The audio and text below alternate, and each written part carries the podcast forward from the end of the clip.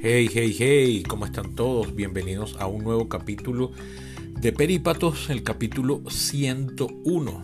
Les habla su anfitrión y creador Sebastián Cova desde Caracas, Venezuela. Este capítulo que oirán a continuación está improvisado a la luz de eventos que están, como diría aquel del parche, en pleno desarrollo. Lo estoy grabando la noche del domingo 4 de septiembre para cuando este capítulo salga publicado en la tarde del lunes 5.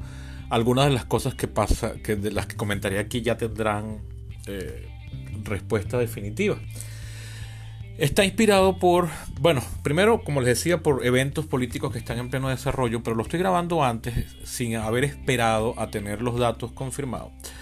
Porque el día de mañana, lunes, me van a hacer una pequeña gingivoplastia, eh, es decir, una pequeña operación de encía, que si bien es un proceso completamente menor, ambulatorio, con anestesia local, es, eh, después uno queda con muy pocas ganas de hablar. Además de que, bueno, voy a recibir visita aquí en la casa, que, no tiene nada que ver con la, con la gingivoplastia. Y no, no creo que tenga ganas de estar grabando un capítulo. Además que ni siquiera sé si el proceso va a llevar puntos porque me tienen que tomar encía de una parte de la boca y injertarla en otra. Eso creo que va a meritar unos puntos y tal. Y la cosa es que es harto probable que no quede con ganas de estar grabando un podcast. Entonces por eso en previsión, además que durante toda la mañana voy a estar en el odontólogo. Entonces en previsión estoy grabando esto antes al precio de que los eventos que voy a comentar no han terminado de suceder.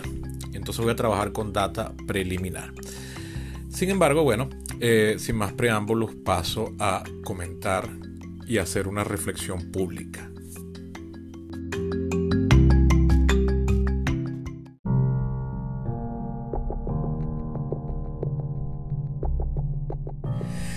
Bien, el capítulo de hoy va a estar dedicado de forma genérica y abstracta al tema de las constituciones, entendidas como estas leyes fundamentales, dirían los románticos, de los pueblos, dirían los abogados, de los estados, que establecen cómo va a ser el Estado, cuál es la relación que va a tener con la población, cómo se estructura, cómo se toman las decisiones, etc. Es un fenómeno político jurídico, si me permiten el sesgo profesional yo diría básicamente es un fenómeno político incluso antes que jurídico. Aquí estoy tratando de rescatar una línea de pensamiento eh, muy contraria a lo que es comúnmente estilado a la hora de analizar el tema constitucional. Ustedes habrán podido notar si les interesan estos temas que cuando se va a hablar de la constitución, de algún derecho, de algún artículo, de lo que implica tal X o Y, por lo general los entrevistados en periódicos o en radios, en programas de radio, programas de noticias, televisión, etc., siempre son abogados. Y aquí como politólogo se pensaría que yo no tengo tanta experticia como lo tendría un abogado, pero bueno, mm, hasta cierto punto de vista un abogado podría saber más que yo en cuanto a la aplicación estricta de cómo se tiene que entender un artículo sí o no y qué implica eso aguas abajo.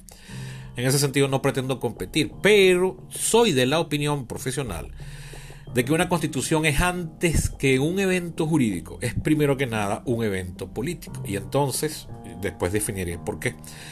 Entonces, en ese sentido, no está mal que un abogado pueda venir a explicar un fenómeno constitucional de acuerdo a, lo que se refiere a la explicación técnica de qué implica tal artículo y tal, pero antes de eso hay un fenómeno político y ahí como politólogo pues yo puedo venir a emitir opinión calificada.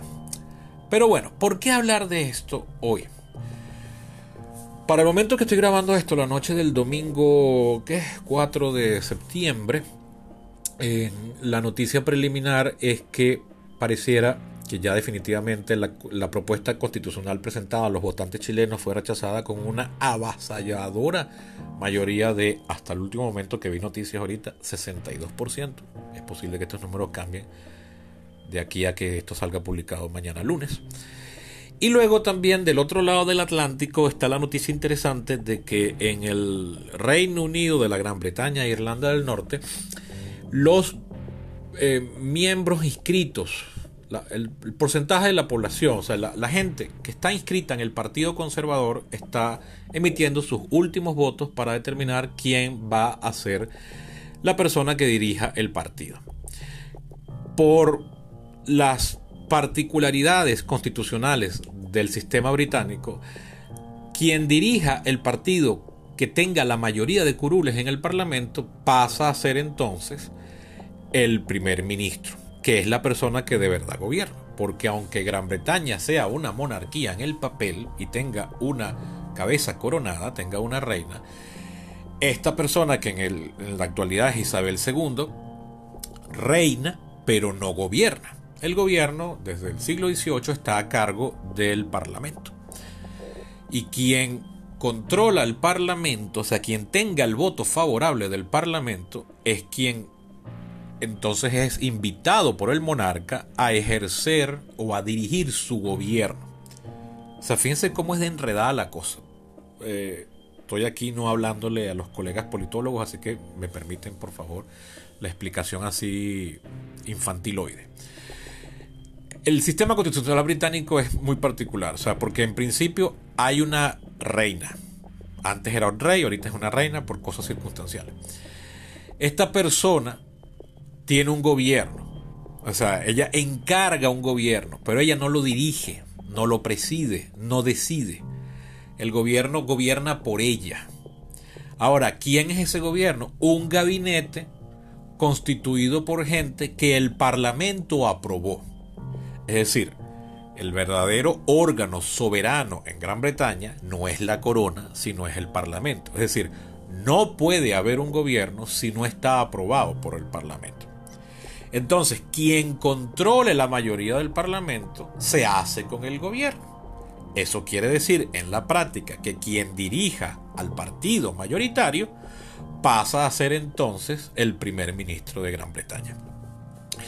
Para este momento todo lo que he leído indica que la persona que muy probablemente será elegida será la señora Liz Truss, quien hasta este momento está ejerciendo el cargo de lo que en Venezuela llamamos canciller que allá sería eh, ministro de Relaciones Exteriores.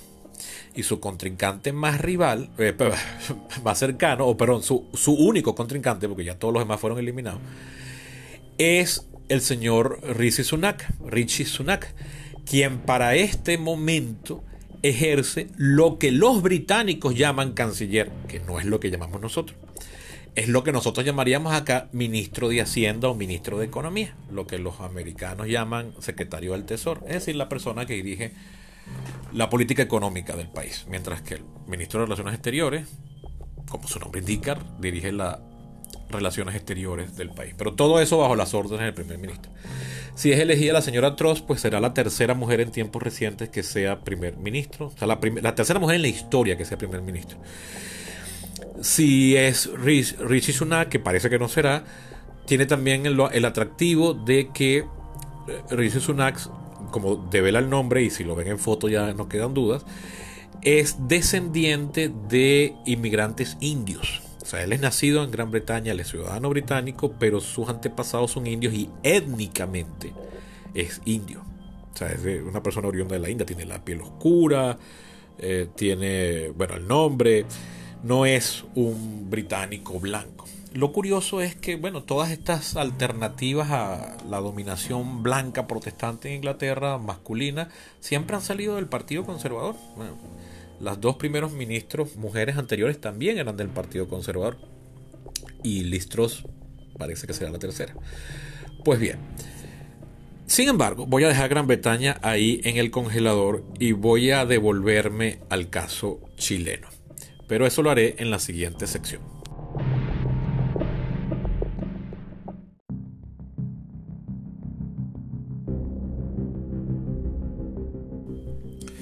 Bien, el caso chileno es el que de verdad me está inspirando este capítulo. Los comentarios sobre Reino Unido van a venir, los estaba explicando ahorita, pero van a venir al final para hacer un contraste con el caso chileno. Pero es realmente el caso chileno el que me está inspirando este capítulo y el que me parece que es una excelente oportunidad para dejar eh, en registro y es, decir, dejar como una contribución mía y que puedan eh, debatirlo quienes escuchen esto. Un una característica del debate constitucional o, del, o el estado en que se encuentra el pensamiento constitucional en la actualidad. ¿A qué me refiero con pensamiento constitucional? Si me permiten la digresión y que les haga una pequeña, un pequeño y monstruoso por su ambición resumen histórico, les debería contar que el pensamiento constitucional tiene eh, estricto censo apenas unos 250 años de existencia. Es decir, la constitución como, la, como lo que entendemos hoy en día es una corriente de pensamiento que tiene sus raíces o sus inicios en las últimas dos décadas o las últimas tres décadas del siglo XVIII y que le debe muchísimo a la experiencia histórica de la Revolución Americana. Ese proceso por el cual las 13 colonias que había en el norte del continente americano, que estaban eh, que eran posesión británica, se rebelaron primero contra la, contra la corona y contra el parlamento, y por retruque se terminaron independizando y además fundando una república, además federal. O sea, inventaron varias cosas a la vez. Ellos escribieron un primer texto fundamental eh, tan temprano como en 1777, apenas al año siguiente de proclamada la independencia. Sin embargo, no entró en vigencia sino hasta cuatro años después, en 1781, y que se llamaba Artículos de Confederación. Podríamos decir que esa fue la primera constitución del país. Esa constitución fue muy inefectiva para resolver los problemas inmediatamente, derivados inmediatamente después de la revolución eh, de, perdón, de la independencia, pero cuando todavía la revolución estaba andando. Y al cabo de seis años terminaron reformándola de, cera, de cero, creando la que hoy en día aún sigue vigente y conocida con el nombre de Constitución de los Estados Unidos de América. O sea, fíjense que en apenas cinco años todavía no había un nombre fijo para lo que hoy en día llamamos Constitución. Ahora bien, si bien el pensamiento constitucional es eh, moderno en el sentido histórico. En, un sentido laxo, podríamos decir que toda la serie de reflexiones filosófico, político, protosociológicas, em, teórico-prácticas sobre cómo se debe gobernar una comunidad, cuáles son las mejores leyes sobre la base del objetivo final de lograr la armonía, la convivencia, la paz, este, asegurar la tranquilidad, em, defendernos de los enemigos exteriores, todo eso, se puede extender hasta la antigua Grecia. Básicamente eh, la Grecia del siglo VI, V y, y IV antes de Cristo. Es decir, que estamos hablando de que el pensamiento constitucional puede tener una antigüedad o una historia de entre 250 años y 2500 años. Debates historicistas aparte, lo cierto es que hay toda una muy rica tradición sobre cómo deben ser los gobiernos, cómo deben estar formados para lograr mejor sus objetivos. Y mucho de lo que ha variado es entonces cuáles son los objetivos. Cuando el objetivo primordial es defender la libertad, en todo sentido la palabra libertad, es decir, la libertad de la comunidad, que la comunidad, llámese Atenas o llámese América, no caiga en manos de una potencia extranjera, ese es un sentido. Pero también se puede entender como la libertad de aquellos que hacen vida en dicha comunidad. Es decir, fulano, o sea, yo, tú, él, nosotros, vosotros, ellos. todos los que estamos viviendo ahí. Los individuos que no eligieron, pero les tocó nacer en dicha comunidad. Es decir, la libertad de cada persona. Yo poder hacer lo que a mí me dé la gana. Eso es la, versión más vulgar de lo que se entiende por libertad, ¿no? Que no tengamos que pedir permiso, que si yo quiero agarrar, salir e irme, lo puede hacer, esas cosas. Bueno, cuando el objetivo es la libertad, en todas esas escalas, es muy importante tener en cuenta entonces cómo se van a tomar las decisiones, porque entonces se considera que, a ver, ¿cómo les hago ver esto? Se tiene la idea, cuando la prioridad es la libertad, que el peor enemigo de dicha libertad es potencialmente el gobierno. El gobierno es creado para poder proveernos de cosas que nosotros como individuos solos no podemos darnos. Pero una vez que lo hemos creado, como la criatura de Frankenstein, se nos puede volver contra nosotros y esclavizarnos. Ya sea porque nos tiraniza a nosotros los individuos y terminamos siendo eh, sujetos de opresión por parte del Estado, el caso más extremo es el totalitarismo. Pero también puede ser porque se vuelve tan inefectiva que la gente se mata entre ella y luego los aprovechan los enemigos anteriores y eh, exteriores y nos invaden y nos conquistan a todos y terminamos, anyway, como esclavos. Esa podría ser la definición más básica de libertad es no ser esclavo. Esa, la definición no se crea, la definición de libertad es bastante compleja y difícil y, y uy, mm, se escapa siempre por los dedos, ¿no? Entonces a veces quizás yo he optado porque a veces la mejor definición es la del contraste. La libertad es no ser esclavo. Vamos a reducirlo aquí por ahorita, ¿no? Bueno, entonces, de hecho, hay quien opina que las constituciones, el debate sobre la forma de gobierno, en el sentido más amplio de lo que significa la palabra constitución, solo tienen sentido cuando el objetivo es garantizar la libertad. Es decir, solo importan las constituciones si el pueblo es libre, si la gente es libre, si yo como individuo me siento libre. Lo que quiere decir que en un sistema como el Tercer Reich o la Unión Soviética o la China actual, todos esos sistemas políticos donde en, la práctica había, en, teoría, perdón, había una constitución, eso era letra muerta porque esos no eran estados donde la gente estuviese libre. Entonces ahí esas constituciones eran irrelevantes. Las constituciones solo son pertinentes cuando el objetivo eh, real, no ficticio, no fantasioso, no discursivo, sino de verdad todo está orientado a eso y la gente lo tiene como prioridad, es garantizar la libertad. Ahora bien, aquí viene eh, mi grito desesperado de reflexión. ¿Cuál es la mejor forma de garantizar dicha libertad? Yo tomo mucha inspiración, yo me considero, y quienes han escuchado este podcast de su primer capítulo saben que es así, yo me considero o me gusta pensarme como aristotélico. Eh,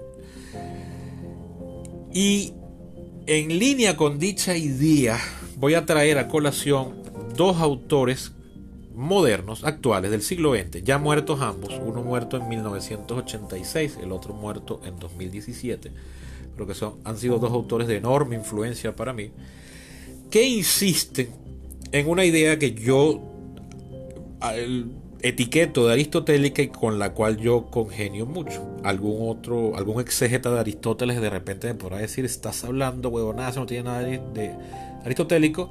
Puede que tenga razón, pero yo me sentaría gustoso a debatirlo porque yo creo que sí y creo que puedo tirar mis buenos coñazos ahí argumentando mi idea. Pues bien, estos autores son Giovanni Sartori, politólogo italiano muerto en 2017, en concreto un libro suyo del año 1994 llamado Ingeniería Constitucional Comparada. Eh, él era italiano, pero el libro está escrito en inglés porque él fue muchos años profesor en Columbia University en Nueva York. Y el otro es un libro compilatorio de artículos llamado Vieja y Nueva Democracia del historiador gringo, pero radicado en Gran Bretaña. Fíjense, los dos autores hicieron su obra intelectual en otros países llamado Moses Finley. El texto es de 1973. Pero vamos primero con eh, Sartori, que es el que más peso va a tener aquí.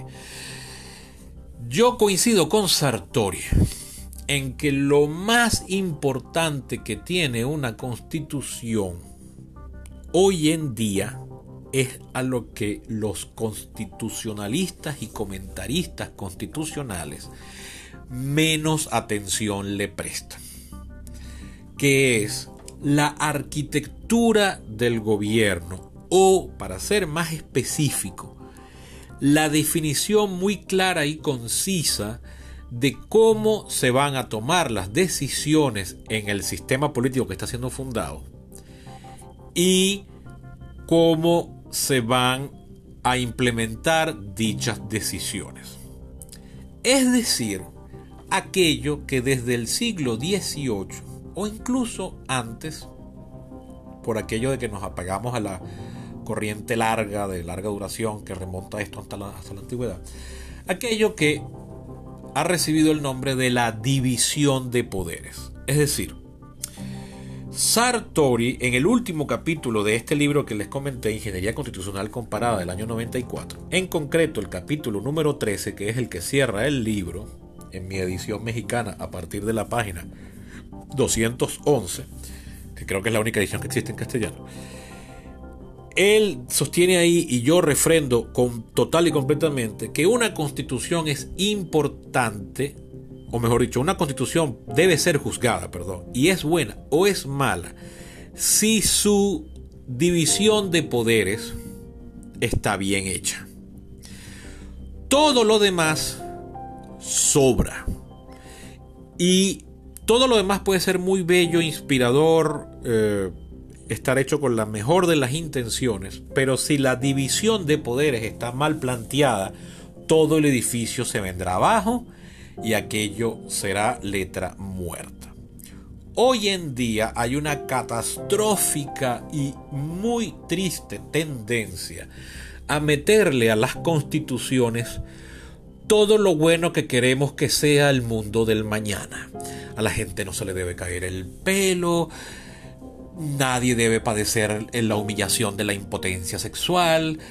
Eh, obviamente estoy siendo sarcástico, pero cuando ustedes ven algunos de los artículos que han llegado a algunos de los derechos que han sido defendidos en algunas de las constituciones recientes, no solo la venezolana, parece que la chilena que fue rechazada hoy tenía cosas como derecho a una vivienda digna, derecho al deporte, casi que derecho a ser feliz, ¿no?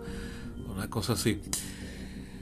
Eh, pero no es, esto no es un fenómeno latinoamericano, créanme. Hay constituciones como las de la India que tienen un articulado infinito, que no se acaba nunca y que también pretenden garantizar de todo.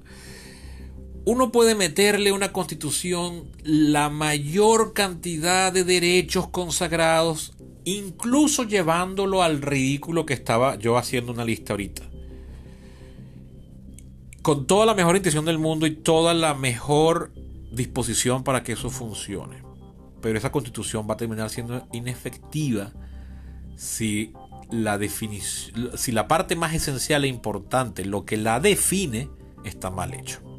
Y lo que define una constitución, es decir, lo que es esencial para la constitución, es la arquitectura del poder. Es decir, ¿cómo se van a hacer las leyes? Por ejemplo, un caso de lo que para mí es una buena constitución, que no es perfecta, pero que sí es buena y que, se, y que comprueba esta tesis de Sartori, es la Constitución de los Estados Unidos de América, de la que estaba hablando ahorita, que fue redactada en 1787, es un documento con 235 años de antigüedad para el momento que estoy grabando esto. De hecho, en pocos días se cumple, ahorita en septiembre, los 235 años, porque fue eh, promulgada. Eh, o impresa, mejor dicho. La versión definitiva fue eh, hecha pública, si mal no recuerdo, el 17 de septiembre de aquel año 87. Sin embargo, no entró en vigencia sino hasta que no la aprobó el estado número 9. O sea, había tres estados y la constitución establecía que solo entraría en vigencia si la aprobaban nueve. Y eso no ocurrió sino hasta el año siguiente, 1788. Y los poderes que ésta ordenaba que se fuesen constituidos no comenzaron a a funcionar sino hasta 1789, dos años después. Pero La constitución se redactó en unos seis meses en el año 1787. Es decir, para cuando estoy grabando esto se están cumpliendo 235 años. Esa constitución de los Estados Unidos es la mar de simple, al mismo tiempo que es enormemente compleja porque eh, no es, no es simple, perdón, es sencilla, que no es exactamente lo mismo. Y esa sencillez es enormemente compleja en el sentido de toda la sabiduría que está detrás y que revela cómo con aquella sencillez ese documento lleva funcionando 235 años de forma... Eh, no, no, es que no ha tenido sobresaltos, de hecho el país atravesó el trauma horroroso de una guerra civil en donde murieron más personas que en la, en la participación americana en las dos guerras mundiales sumadas. Es decir, esa guerra civil fue catastrófica y dejó heridas que todavía están abiertas. Pero, pese a la guerra civil, el sistema político siguió funcionando, siguió funcionando de maravilla, gracias, entre otras cosas, a lo bien escrita que está esa constitución. Si usted agarra esa constitución, lo primero que se va a sorprender al verla es que es flaquísima. Son solo siete artículos. Ojo que lo que los gringos llaman ahí artículos es quizás lo que nosotros en los venezolanos llamaríamos títulos, es decir, las partes de la constitución. O sea, si hiciéramos una verdadera equivalencia entre los párrafos de ellos y los párrafos nuestros, quizás nos, ya no podríamos hablar de siete artículos, pero aún así, si ponemos la cantidad de caracteres uno al lado de otro, la constitución de los Estados Unidos se agotaría en unas 10 páginas, mientras que la venezolana son cientos de páginas. Y formalmente son 350 artículos, por cierto, la, la vigente actualmente. La anterior eran 252. La que rechazaron en Chile son 300, eran 388, creo recordar. Y creo que la de la India son 500 y pico, una, barbaridad así. Eh, pues bien, la constitución de los Estados Unidos, pero aquí, ojo, he cometido un error al dar a entender que es la extensión lo que importa. No. Lo que importa es que la constitución de los Estados Unidos es básicamente nada más que la definición de la división de poderes. Es decir, la Constitución de los Estados Unidos comienza con un párrafo introductorio que es solamente una declaración de principios, que no tiene fuerza legal alguna, es solamente una especie de discurso de entrada honorífico, y luego arranca diciendo, artículo primero, el Congreso. Todo poder legislativo por esta constitución garantizada estará investida en un Congreso de los Estados Unidos de América que estará constituido por un Senado y una Cámara de Representantes. Esa constitución arranca. Lo primero que dice es el poder legislativo lo ejerce el Congreso. Ya, de una. No como la constitución venezolana que comienza diciendo Venezuela es una república irremediablemente libre y se la calan y llegó aquí al mundo para que la respeten y tal y qué sé yo.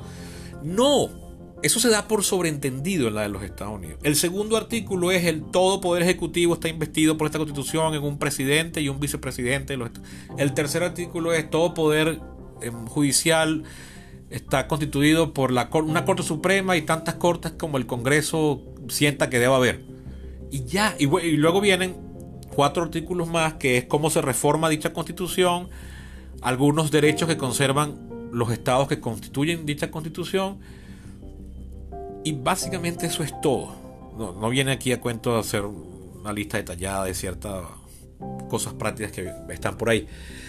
Pero lo cierto, lo más importante es que esa constitución es básicamente, únicamente, la división de poderes.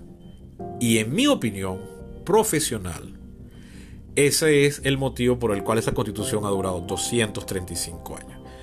Casi cualquier otra constitución escrita en el siglo XX, buenas y malas, tienen el defecto enorme de que olvidan esto o no lo olvidan porque nunca lo supieron.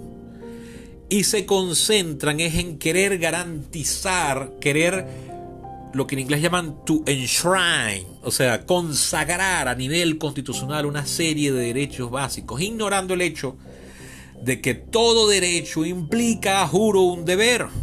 Porque si yo tengo el derecho de que, por ejemplo, tengo que tener una casa, entonces eso implica que alguien tiene el deber de dármela. ¿Y cómo coño se garantiza eso? Ah, la constitución no lo dice. Y resulta que es al a los gobiernos que vendrán después de que esa constitución esté ya en vigencia, los que van a tener que parir Dios y su ayuda en ver cómo coño me garantizan a mí una casa que la constitución está ordenándole al Estado que me den, de alguna forma. Entonces, bueno, ahí entonces primero le estás dejando las manos cortas a los gobiernos para solucionar problemas y además estás obligando a toda la entidad pública a resolver problemas que quizás no tengan que ser obligación del Estado. Porque ¿qué quiere decir garantizarme a mí el derecho a la vivienda? Y si yo no puedo pagármela, o sea, por ejemplo, bueno, me perdona el, ejemplo personal, pero yo les cuento que yo perdí el empleo en enero y yo no he conseguido ningún otro empleo en lo que va de año salvo repartir sushi. Yo no podría pagarme una casa ahorita porque no tengo dinero, porque no tengo empleo. Y hasta cierto punto les cuento que no tengo empleo porque tampoco me he esmerado en buscarlo. Y con la caída de mi mamá, pues dije, bueno, como me lo puedo permitir ahorita, no voy a seguir buscando con ahínco. Entonces el Estado tiene que garantizarme a mí una vivienda cuando yo no estoy poniendo de mi parte para conseguirla porque ni siquiera me he molestado en tener empleo. Y además, ¿qué empleo me puede garantizar a mí el ingreso para comprarme una, vivienda cuando no importa cuántas buenas intenciones? Aquí ningún empleador está en la capacidad de garantizarme a mí tal ingreso. Ninguno. Por más que quisieran. Entonces, ¿cómo coño entonces el Estado va a tener garantizado que yo debo tener vivienda. He ahí el gran problema. Pero además, esos problemas cotidianos, el, problema de conseguir vivienda en 2022 es muy diferente a como era el problema de conseguir vivienda en 1962, a como era en 1802 y a cómo será en 2102.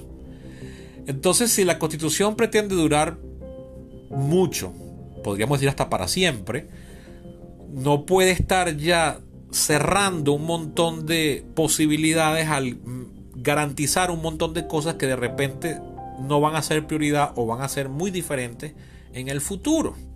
Lo único que debería garantizar dicha constitución es que el gobierno funcione lo suficientemente bien para que el gobierno del futuro pueda resolver problemas que hoy fuimos incapaces de prever que existirán. Y si le metemos a la Constitución toda esa miríada de derechos que están en la obligación de garantizarnos, le estamos cerrando la posibilidad de que resuelvan esos problemas que hoy ni siquiera somos capaces de imaginar. No sé si me he hecho entender, pero creo que sí. Y bueno, los escucharé. Sin embargo, voy a parar este comentario para hacer un comentario sobre las particularidades constitucionales a la luz, ahora sí, del ejemplo británico que mencioné al principio.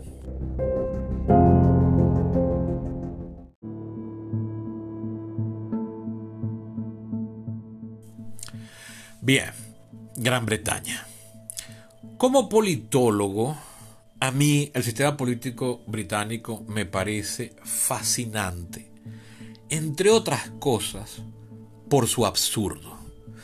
Fíjense, hoy en televisión, hoy o ayer, este fin de semana, en la televisión británica, han estado acribillando a preguntas a los dos candidatos para ser líderes del Partido Conservador. Lo cual, por retruque, como les explicaba antes, se va a traducir en que serán los nuevos, cualquiera de los dos va a ser el nuevo primer ministro o la, nuevo, la nueva primer ministro. Sin embargo, no es una elección nacional abierta. Ahí no están invitados a votar todos los británicos con derecho al voto, que es todo ciudadano británico mayor de edad. No. Eso es una elección interna del Partido Conservador, que es el partido que controla la mayoría en el Parlamento. Solo son miembros del Partido Conservador alrededor de 150 mil ciudadanos británicos, que se tomaron la molestia de inscribirse en el Partido Conservador tendrán una serie de obligaciones básicas. De repente tienen que hacer algún aporte económico, algo así, que no será gran cosa. Y bueno, deberían asistir a convenciones, esas cosas están informados, pero no creo que tampoco sea eso tan estricto. Y tienen el derecho al voto. Solo 150 mil en un país de varias decenas de millones de habitantes. Claro, en una elección general no votan todos los habitantes de un país. Algunos son extranjeros, sin derecho al voto. Otros son menores de edad. Entonces, bueno, vamos a poner que en Gran Bretaña que creo que la población es alrededor de 65 millones de habitantes, deben tener el derecho al voto entonces alrededor de unos 40, 45 millones. Vamos a ser súper conservador con la estimación, o sea, súper eh, mínimos, para no usar la misma palabra que se refiere al partido. Quizás en Gran Bretaña solo tengan derecho al voto unos 30 millones de personas, que de repente no lo ejercen todos, ¿no? Bueno, de esos 30 millones, que estoy seguro que el número es más grande, pero vamos a quedarnos con eso. Solo han estado votando esta semana 150 mil, que son los miembros inscritos en el Partido Conservador. Y son todos estos programas de televisión que han estado cooptando la opinión pública, la atención de la opinión pública en, la en radio, televisión y prensa en Gran Bretaña está dirigido única y exclusivamente a esos 150 mil miembros del Partido Conservador. Porque esta no es una elección general, aquí no está votando el país entero. Porque el partido... ¿Por, qué? Bueno, porque la ley establece que las elecciones son cada cinco años. La última elección fue en 2019, no hay que llamar a una nueva elección. Lo que pasó es que el que dirigía el partido renunció porque el partido se arrechó con él, porque tuvo una actitud que al partido le pareció indecorosa. Entonces él dijo, bueno, que yo renuncio y dirijo esto mientras ustedes escogen a mi sustituto. Y entonces el partido está escogiendo a su sustituto. Eso es todo. Por eso es que están habiendo todo ese proceso político. Cuando uno lo analiza en frío, a la luz de los principios que hoy en día consideramos más importantes, como les decía antes, el principio rector de este sistema político al que hoy tenemos tan estimado es la libertad. Como consideramos que la libertad es lo más importante, si nos ponemos a la luz de eso, podríamos decir, oye, pero si la libertad es lo más importante y la garantía de la libertad es un sistema democrático donde la división de poderes esté estrictamente definida, ¿qué coño están haciendo en Gran Bretaña? No me están defendiendo mi democracia, mi libertad, porque los únicos que están votando son 150 mil conservadores y yo no tengo ni voz ni voto en ese entierro por no ser conservador. Me indigno. ¿Qué bolas tienen esta gente?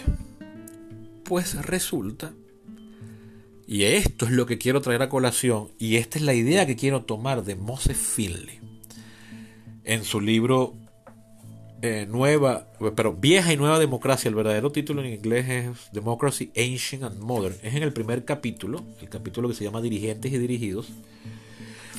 Él dice ahí, en un largo capítulo donde se dedica a hacer explicaciones del sistema político ateniense y cómo se escogían los cargos y cómo se tomaban las decisiones.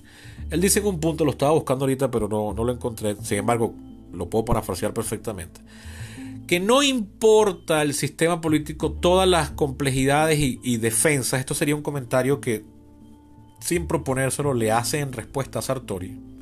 No le hace en respuesta porque está escrito 21 años antes, ¿no?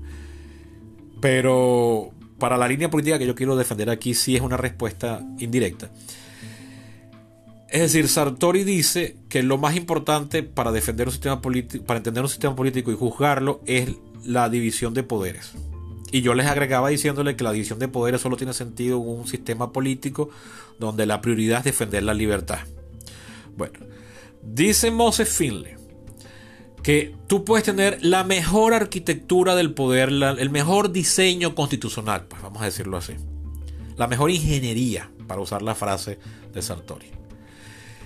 Eso tampoco va a servir de nada si la gente, es decir, el pueblo, los gobernados, los que participan de ese sistema político en la doble caracterización de gobernados y gobernantes, no creen en el sistema.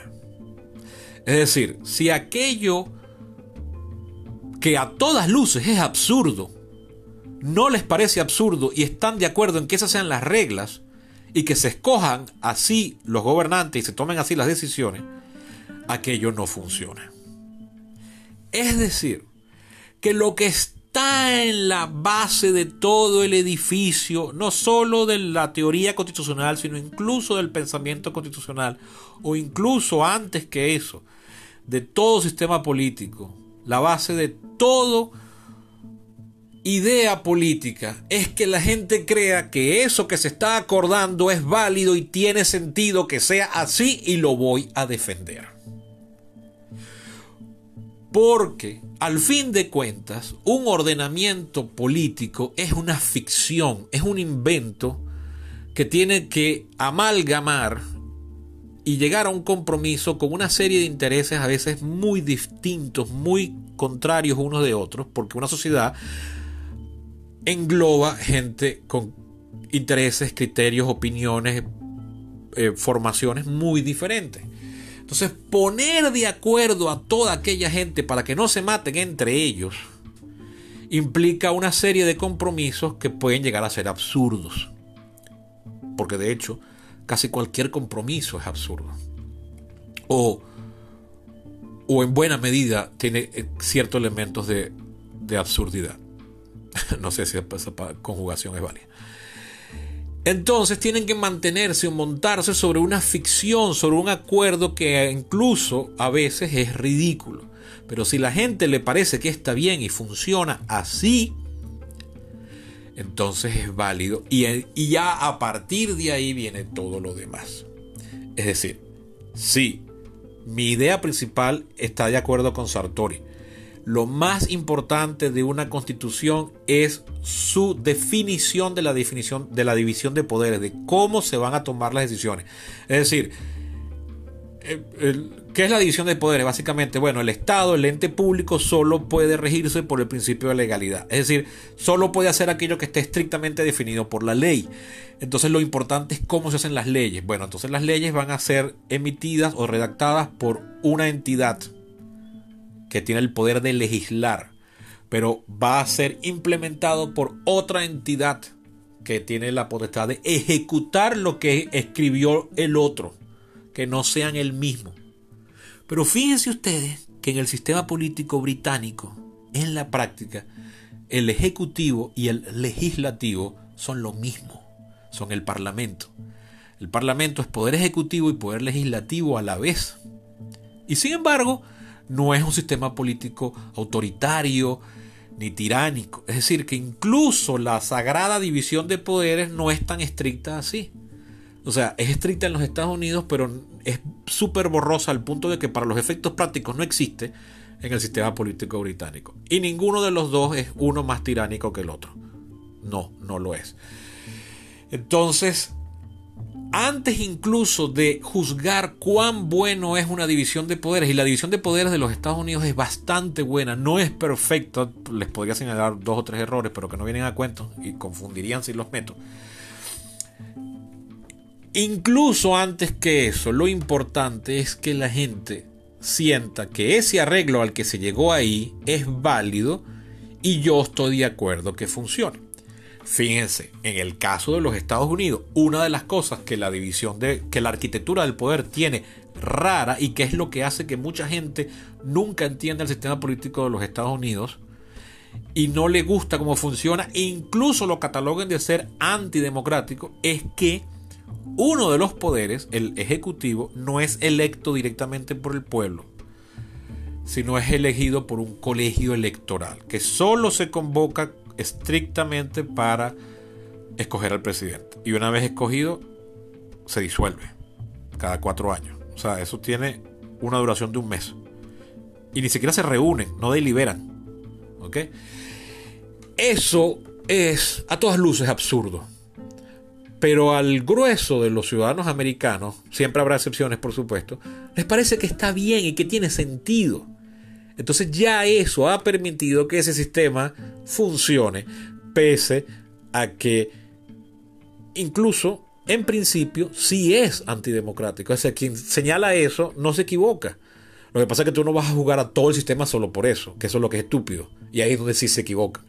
Pero si tú estrictamente analizas la, la elección del presidente, sí es cierto, mira, no es democrática, porque incluso tampoco es necesariamente antidemocrática, pero a rato sí puede serla porque puede salir electo aquella persona que no fue voluntad de las mayorías, como de hecho ha pasado cinco veces ya.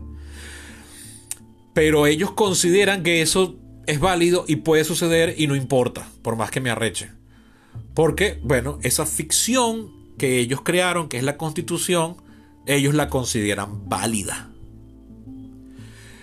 Pero entonces, ¿qué es lo importante aquí? Bueno, primero es cómo diseñas el poder, cómo le, o sea, qué órgano tiene que hacer qué y para qué. Todos los demás derechos sobran, o en todo caso, sobran en la cantidad en la que se los están metiendo. No está de más, Sartori lo dice yo estoy de acuerdo, en que uno que otro derecho está escrito en la Constitución porque, mira, la redundancia no está de más, ¿no? Por ejemplo, eh, que se garanticen cosas como no se le va a restringir el derecho al voto a nadie por su fe o por su religión. Este, nadie puede ir preso por emitir una opinión que al sistema político no le guste. Ese tipo de cosas no está de más que estén eh, puestas en la Constitución. Pero no son esenciales, es lo que es importante. Lo esencial es lo otro. Pero antes incluso de crear una constitución, lo más importante es que la gente esté de acuerdo que esa constitución va a ser la ley por la que todos nos tenemos que regir, no importa cuán absurda sea. Nunca será el 100% de la población, pero con que sea la mayoría en un sistema, en, un sentido laxo y mutable del término, basta. Con eso basta. Por eso es que yo soy de la opinión, de lo que les decía al principio, que las constituciones, antes que ser fenómenos jurídicos y que pasen a ser explicadas por los abogados, que está bien que lo sean, pero más adelante, primero está este fenómeno sociopolítico. Una constitución es primero que nada un acuerdo político y como acuerdo político va a tener cosas absurdas, cosas locas, cosas que no nos van a dejar contentos a todos. Pero como te dejan contento a ti algo y a mí me deja contento a mí esto otro, entonces estamos de acuerdo en esto básico. Y lo primero que tenemos que estar de acuerdo es que, mira, las decisiones luego de carpintería y del día a día van a ser tomadas así. Eso es lo que es una constitución. Una constitución es cómo va a ser el gobierno. Y lo que el gobierno haga es legítimo siempre y cuando lo haga así. Ese es el primer acto de ficción. Ese es el primer acto. Es, que no es casi ni. está entre sociológico, psicológico, antropológico. Pues, es que nosotros creamos que, ese, que eso tenga sentido. Es como. Mutatis mutandis como un acto religioso. Es decir, es un, un artículo de fe. No es exactamente igual a la religión, porque bueno, aquí hay cosas concretas eh, que, pruebas, pero se parece, se solapa en cuanto a que estás poniendo eh, una fe o una esperanza en algo, estás en algo que no tiene sentido por sí mismo, pero que a ti te parece que es válido y vas a funcionar de acuerdo que eso que está ahí es ley suprema y nada puede ir en contra de eso. Entonces, a la luz de esto que acabo de decir, fíjense que el ejemplo británico funciona aquí para demostrarnos que aunque lo que está sucediendo en Gran Bretaña no es en absoluto democrático, la gente acepta esas reglas porque le parece que están bien. Puede que llegue un día en que ya eso no lo acepten más y lo cambien. Y eso está bien. Que lo acepten por ahora también está bien. Porque lo importante es el hecho sociopsicológico, polito, sociopolitológico, psicopolitológico, de que la gente está viendo algo en lo que no está pudiendo participar, pero le parece que eso esté bien que sea así y lo acepte. Hoy en día son más personas en Gran Bretaña las que no están pudiendo participar en esta elección concreta que se va a definir para cuando este, que ya estará definida para cuando este podcast sea publicado. Pero esa gente, habrá quienes dirán que qué absurdo, que tal, que pero el grueso de la población lo acepta. O sea, no van a salir a incendiar las calles, porque incluso quien esté en contra, radicalmente en contra de que sea así como se esté dirimiendo la situación política actual de Gran Bretaña, no va a salir a incendiar el país ni a iniciar una revolución para eso. Lo más que pueda hacer es que una serie de tweets se conviertan en trending topic.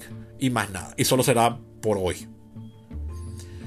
Eso es lo que está en la base de la pirámide. Eso es lo que todo sistema político tiene que tener garantizado antes que todo lo demás. Lo que pasa es que todo lo demás ayuda a garantizar eso primero. Entonces es una constante dinámica entre los principios básicos y luego la puesta en práctica de dichos principios básicos. Dicho todo esto, paso a hacer una reflexión final.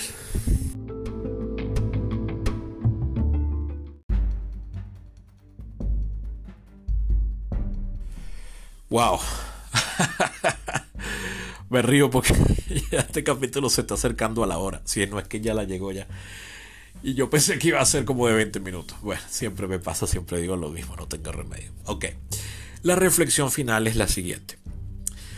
Una de las cosas que me tiene angustiado eh, filosóficamente, existencialmente, es que he notado como en los últimos cinco años se ha hecho pública o se ha manifestado en gran escala algo que evidentemente tenía mucho tiempo cuajándose porque las, es decir a nadie le da un infarto con el corazón en perfecto estado si te da un infarto tú tienes que tener años con aquellas arterias llenándose de ateromas de colesterol. No es de la noche a la mañana. Bueno igual eh, este fenómeno que voy a comentar a continuación no surgió de la nada en 2016. Pero en 2016 ya había alcanzado la masa crítica para que lo viéramos y dijéramos, mierda. Y como el infarto, nos lleváramos las manos a la cabeza y dijéramos, coño, de haber sabido. Que es que todo este acuerdo cultural sobre las reglas básicas en muchas partes del mundo está mostrando signos de agotamiento y resquebrajamiento. En concreto, por ejemplo, el caso que a mí más me preocupa de todos es el de los Estados Unidos, por el rol geopolítico que los Estados Unidos lleva jugando en el mundo desde su fundación hace 200 46 años, en 1776. La influencia de los Estados Unidos ha sido enorme desde el mismo momento en que se fundó. O sea, surge los Estados Unidos a través de la Revolución Americana e inmediatamente hay una revolución en el país de Europa más importante de ese momento que es Francia. Y hay una revolución en buena medida porque hubo una revolución en América. Y luego eso retruca otra vez para acá y entonces hay una revolución en, los países de Hispanoamérica. O sea, en la otra América, la que habla español, que somos nosotros. Y luego eso va otra vez para otro lado y así. Y, y, bueno, los Estados Unidos es el que define el triunfo de las democracias liberales en las dos guerras mundiales. los Estados Unidos es el que ha producido la mayor cantidad de innovaciones, es el garante del orden mundial actual, gústenos o no. Tiene cosas que me gustan, tiene cosas que no. Eh, pero definitivamente lo prefiero a todas las alternativas que han sido planteadas en los últimos 100 años. Eso ha sido gracias a los Estados Unidos. Y eh, que por supuesto se podría hacer muchísimo mejor, pero eh, para bien o para mal, ese mejoramiento solo va a ser posible si incluye a los Estados Unidos. Si no toma en cuenta a los Estados Unidos, no solo no va a ser posible, o, costaría muchísimo, sino que muy probablemente no tenga absolutamente nada deseable si excluye completamente a los Estados Unidos. Bien, pero lo cierto es que para los efectos, a mí me angustia ver cómo en los Estados Unidos, pero no solo en los Estados Unidos, porque esto también se está viendo en otros países, solo que en ningún otro país occidental con el dramatismo con el que se está viendo en los Estados Unidos, y eso es lo que me angustia. Porque si eso estuviese pasando en Alemania sería triste, pero no es Estados Unidos. Pero que sea Estados Unidos, que es tan clave y tan esencial para el orden del mundo actual, pues ah, me pone nervioso. Y es que, bueno, sé, esto está pasando, esto que les decía en las secciones anteriores, se está poniendo en duda los principios básicos fundamentales sobre el orden constitucional. Entonces ya no importa cuán buena sea la constitución de los Estados Unidos, que como ya he dicho repetidas veces, no es perfecta y podrían mejorarla muchísimo, en particular podrían quitarle esa elección en segundo grado al presidente.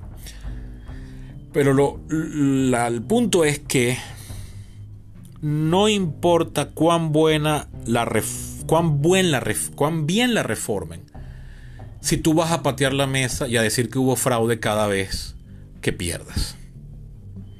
Porque una de las cosas que ha definido la estabilidad de los Estados Unidos no es lo bien redactada que está la Constitución.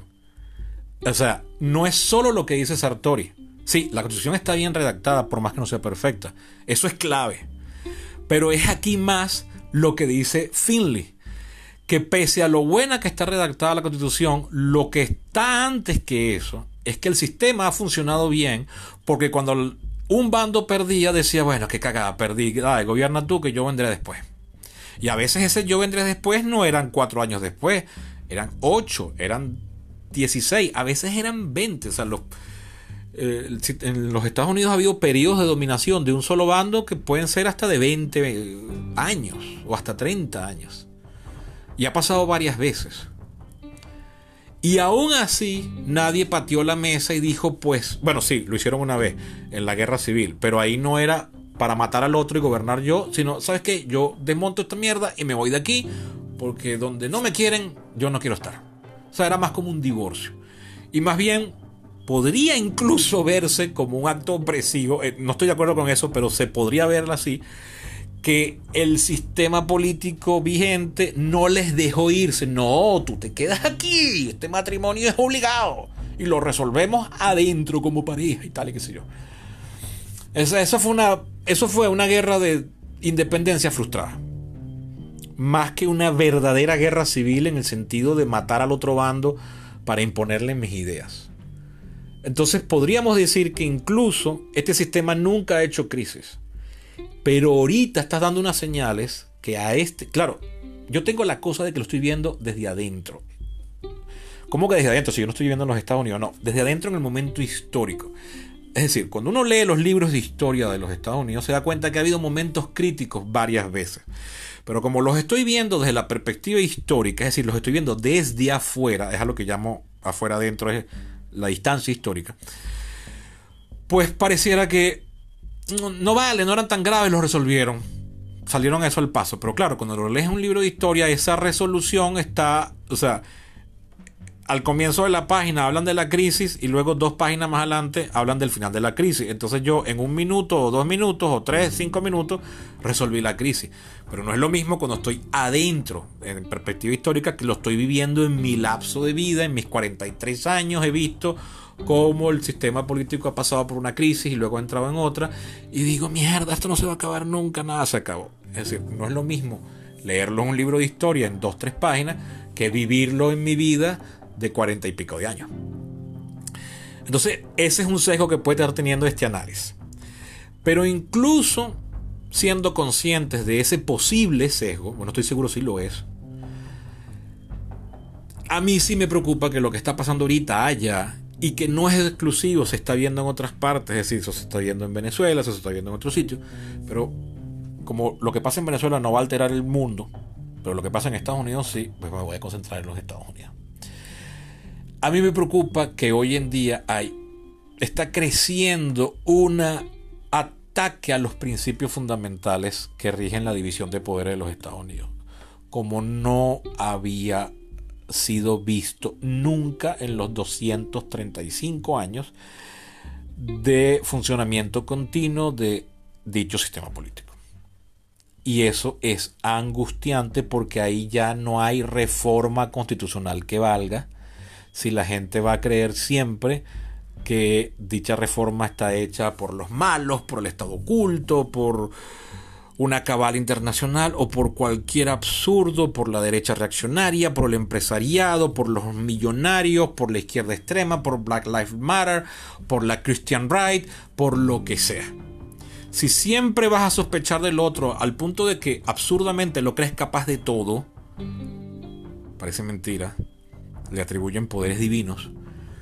Y pero entonces aún así te metes en esa contienda, que es lo que no tiene absurdo, es lo que parece, es lo que digo que parece mentira. Eh, no tiene sentido, porque entonces cada vez que algo pase que no te guste a ti, vas a justificarlo con una idea de que este, sistema no sirve, que es una mierda, que tal y qué sé yo. Entonces, dicha, dicho esfuerzo por la convivencia política no tiene sentido porque tú no crees en la convivencia política, tú solo crees en la eliminación del contrario. Ergo, tú no crees en la política, porque la política es el tener que ver cómo coño me las arreglo yo para vivir con gente con la que no me llevo bien o del todo política no es que todos estemos cantando canciones del Puma agarrados de las manos, unos a otros conmigo. Eso no es política. Eso es un mundo sin política. Pero un mundo sin política implica que entonces es un mundo sin diferencias y un mundo sin diferencias no existe. Porque yo, por el simple hecho de estar sentado aquí, en este ángulo en el que estoy sentado y no en otra posición, ya soy una persona diferente a quien está oyendo esto y nunca vamos a poder estar enteramente de acuerdo. Entonces yo tengo que convivir con ustedes y esa necesidad de convivir, una de las formas de convivir es la política. Y la forma más excelsa y elevada de política es la democracia. Y esa vaina es un peo, porque está arriba en la punta de la pirámide. Si todo lo que está abajo no funciona, pues es imposible llegar allá. Entonces, si los principios básicos que están en dicha pirámide ya se resquebrajan porque la gente no cree en la pirámide, entonces todo lo demás no tiene sentido. Y eso me tiene profundamente nervioso, angustiado, como ustedes no tienen una idea. Eso me quita el sueño y estoy siendo literal. O sea, yo a veces veo noticias y después no puedo dormir. Posiblemente esto sea una de las formas de hipocondría que me, que me atribuye Guillermo, que es tan pesado y amargado. Él solo puede tener la razón, él y nadie nunca la pueden tener los demás. Guillermo es mi socio, por supuesto, en este podcast. Quizás sea eso. Ojalá tenga razón, coño de la madre. Y yo me estoy perdiendo el sueño de gratis. Pero ¿saben qué? Creo que no. Porque sé que él también pierde el sueño por esta vaina. Eso fue todo por hoy. Hasta la próxima.